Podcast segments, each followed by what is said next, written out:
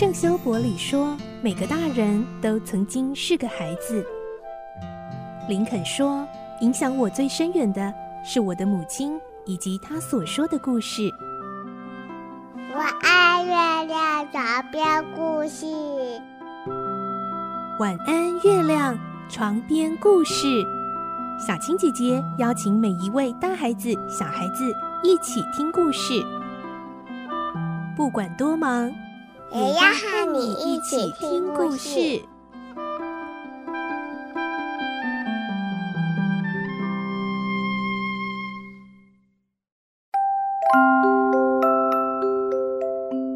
晚安，欢迎你和我们一起听故事。我是小青姐姐，我们继续来听《仲夏夜之梦》的故事。今天是十八集，我们会听到妖精皇后蒂达尼亚身边的精灵仙女们纷纷讨论，他们很担心国王和王后的争执一直继续下去，该怎么办才好？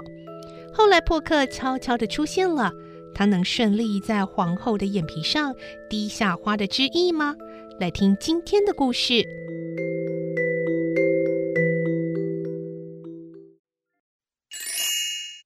仲夏夜之梦》十八集《百花的卧榻》。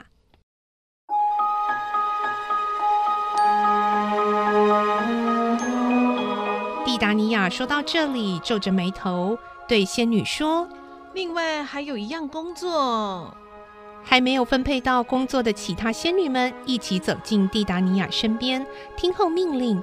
可是从刚才起，就有一只猫头鹰在树梢上发出声音。蒂达尼亚很讨厌那种声音，她觉得猫头鹰这样啼叫，好像会把快乐的妖精国情调毁灭似的。因此，他烦躁地命令仙女们：“哎呀，他烦死了！你们几个去把那令人讨厌的猫头鹰赶走。好了。”大家开始唱歌、跳环舞吧。等我睡着了，大家都各自做自己的事吧。是的，陛下。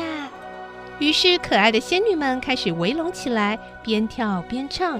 起初，先有一位仙女唱着：“舌头炸开的花蛇，浑身长着刺的刺猬，还有那些蠑螈的蜥蜴，请你们一起往后退，因为王妃要睡一睡。”夜莺啊，声音好清脆哦，为我们唱一曲催眠好睡。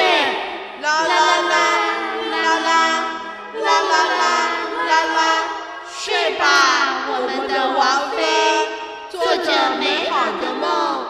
着愉快的梦，安安静静的睡吧。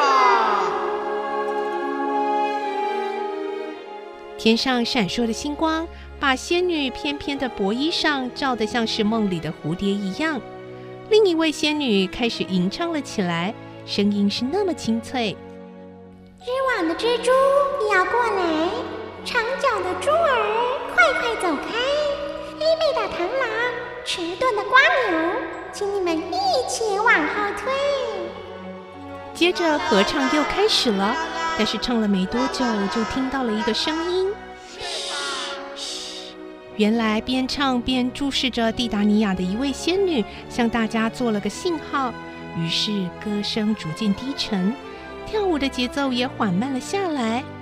嗯，大概是睡着了吧。妈妈，我们不要再唱了，对对对，不要再唱了。环舞的圈子解散了，仙女们蹑手蹑脚围拢到蒂达尼亚身旁。多高贵的面孔啊！不晓得是哪个仙女这么低语着。可不是吗？不愧是我们的王妃。哎呀，还在微笑呢，不知道正做着什么好梦呢。大家赞美着王妃，说她美丽又高尚。哎，只有一件美中不足的事。你是说奥白朗陛下吗？是啊，这么温柔美丽的王妃，不知道和奥白朗陛下要闹到什么时候才能和好呢？早点和好不是很好吗？嗯。我总觉得有点不放心啊！听说奥白朗陛下这些日子脾气很坏，万一对王妃有什么恶作剧，不会的。谁能保证不会啊？奥本朗陛下身边还有那个非常淘气又跑得快的妖精破克，一旦到了紧要关头，奥本朗陛下会不会叫破克耍什么马戏，也很难说。嗯，伤脑筋。我们怎么办？要怎么办？要、怎么办呢？过了好半天，看上去像是他们当中最聪明的一个仙女开口说：“我们怎么忧虑都无济于事，能做的只有好好祷告，祷告灾难和变故不要发生在王妃身上。来吧，大家祷告。嗯，赞成。愿王妃身上不要发生什么变故。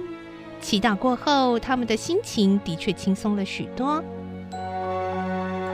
老是这样发呆也没有用，我们开始工作吧。嗯，没错没错。他们为了完成蒂达尼亚刚才吩咐的工作，全都迈开轻快的步伐，散开了。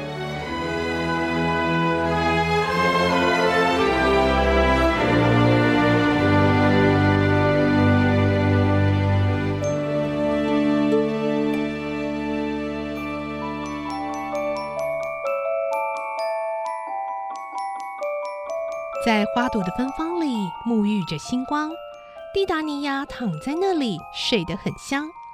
老早就躲在一旁静静窥看这情景的，原来是奥白朗。现在仙女们都散去了，留下蒂达尼亚单独躺在那儿酣睡。于是奥白朗嘴边挂着奇妙的微笑，蹑手蹑脚地走进蒂达尼亚身旁。他用手指把拿在手里的一两朵三色堇揉碎，然后一滴一滴的把带有妖术的花枝毫无声响的滴在蒂达尼亚的眼皮上。等你睡醒了，嘿 嘿，愿你爱上你头一个看见的东西，你会为它疯狂，不管是山猫也好，大狗熊也好，豹子也好。嘿嘿 哎呦，可怜的蒂达尼亚！等你睡醒，头一个看见的就会是你的爱人。哈哈，你睡吧，贪婪的酣睡吧。但是啊，当有某种和你不相称的东西到你身边的时候，你就清醒过来吧。好白浪像念咒文一样低声说完后，一眨眼就消失不见。